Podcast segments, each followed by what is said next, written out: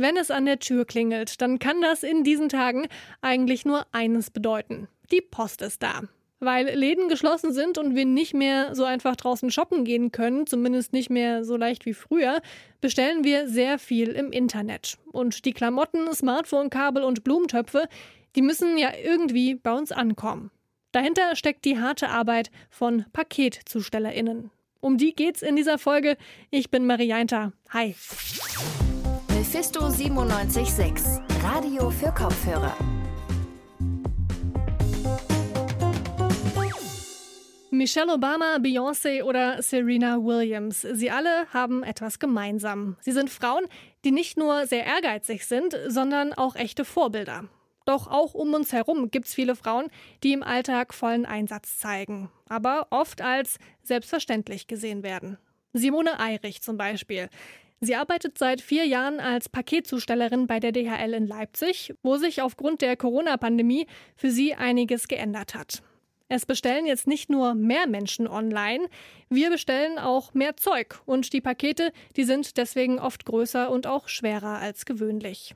Leonie Weiß aus unserer Redaktion hat mit Simone Eirich gesprochen und mit ihr über ihren Alltag als Paketzustellerin geredet. Hi Leonie. Hey Marie.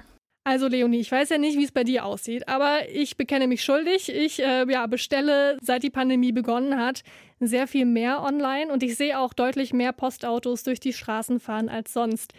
Wie viele Sendungen gibt es denn momentan wirklich?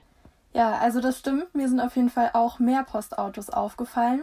Der Pressesprecher der DHL in Sachsen hat mir erzählt, dass die Anzahl der Sendungen normalerweise bei ca. 5 Millionen täglich liegt. In der Lockdown-Phase können es allerdings auch mal bis zu 9 Millionen pro Tag werden. So viele Pakete müssen sonst nur an Weihnachten ausgeliefert werden. Ach krass, das, das will schon was heißen, ne? wenn es so viele sind wie zu Weihnachten. Ähm, wie hat denn Simone Eirich ihren Alltag oder ihren Arbeitstag beschrieben? Also Simone Eirich hat es mir als sehr aufregend beschrieben, da man ja auch ständig im Kontakt mit Menschen ist. Ihr Arbeitstag beginnt damit, dass sie morgens in die Halle kommt, ihr Auto belädt und dann zu ihrem Zustellungsgebiet fährt. Gegen halb zehn fängt sie dann an, ihre Pakete zuzustellen. Sie fährt allerdings nicht jeden Tag die gleiche Strecke, da sie eine sogenannte Springerin ist, also das sind ZustellerInnen, die überall mal in Leipzig unterwegs sind. Hm, also nicht nur ein Viertel, sondern ja, sie werden halt überall eingesetzt, je nachdem, wie Bedarf ist, oder? So stelle ich mir es vor. Ja, genau. Bin ich da? Genau, perfekt. Okay. Dann trifft sie ja auf ihrer Tour nicht nur ja immer dieselben Leute, sondern auch ganz viele unterschiedliche Leute. Wie treten ihr denn die LeipzigerInnen gegenüber? Also die meisten sind immer sehr freundlich und auch in Zeiten von Corona sehr flexibel, was so den Kontakt angeht. Wer Abstand halten möchte, der gibt es einfach an, so dass Simone Eirich die Pakete einfach vor der Haustür abstellen kann. Als wir uns getroffen haben, ist mir auch gleich ihre Mütze mit Mickey Maus Ohren aufgefallen. Die hat sie immer während der Arbeit auf und hat mir auch erklärt, warum. Dadurch, dass ich überall unterwegs bin, ist hier diese Mütze ganz wichtig. Die wissen, aha, die können sich vielleicht keine Gesichter merken, aber meine Mütze schon. Da wissen die, aha, die Mickey Maus war schon mal da. Hat so seine Vorteile. Und die Leute sind wesentlich entspannter. Okay, also eine Art Erkennungszeichen. Ich finde es ein bisschen, bisschen süß, muss ich sagen. Also, falls mir mal eine Frau an der Tür ein Paket bringt, die Mickey Maus Ohren trägt, dann weiß ich, dass es sie ist. So, jetzt gehört ja aber nicht nur bei Leuten klingeln und Pakete vorbeibringen zu dem Job von einer Paketzustellerin. Ähm, zumindest würde das jetzt nicht erklären, warum Paketzustellerinnen auch oft so gestresst sind. Was kommt da denn noch auf die Leute zu, die ja wie Simone Eirich Pakete zustellen müssen, beruflich? Also das geht beim Verkehr und speziell dem Parken in der Stadt schon los. Vor allem bei Schnee, wie wir es ja jetzt auch im Februar hatten. Da kann das wetterbedingt echt mal schwierig werden. Und die Auslieferung der Pakete ist natürlich manchmal auch nicht so einfach. Als Paketzustellerin muss Simone Eirich auch ziemlich große und schwere Sachen ausliefern. Im Gespräch hat sie mir auch weitere Herausforderungen genannt.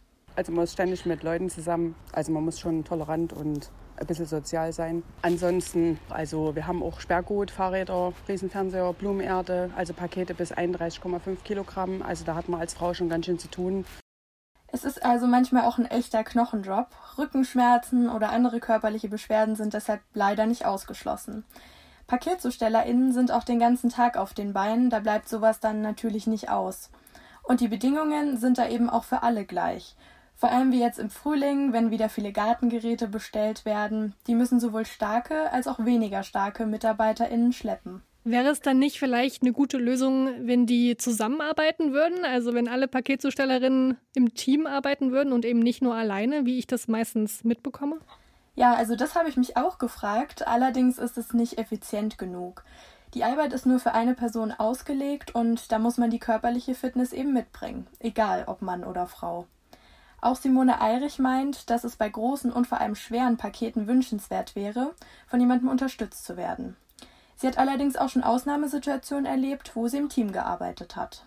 Also wir fahren auch manchmal zu zweit, so ist es nicht. Wenn wir also Starkverkehr haben, dann fahren wir auch schon mal zu zweit, gerade wo das jetzt mit dem Schnee war. Da sind wir auch zu zweit unterwegs gewesen. Alleine ist das gar nicht machbar gewesen.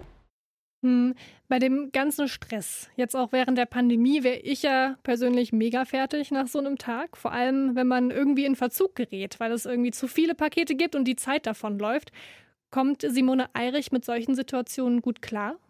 Also durch die Corona-Pandemie müssen natürlich noch viel mehr Pakete als sonst zugestellt werden. Das hat mir ja auch der Pressesprecher der DHL in Sachsen erklärt. Simone Eirich meint aber, dass sie sich da persönlich keinen Druck macht.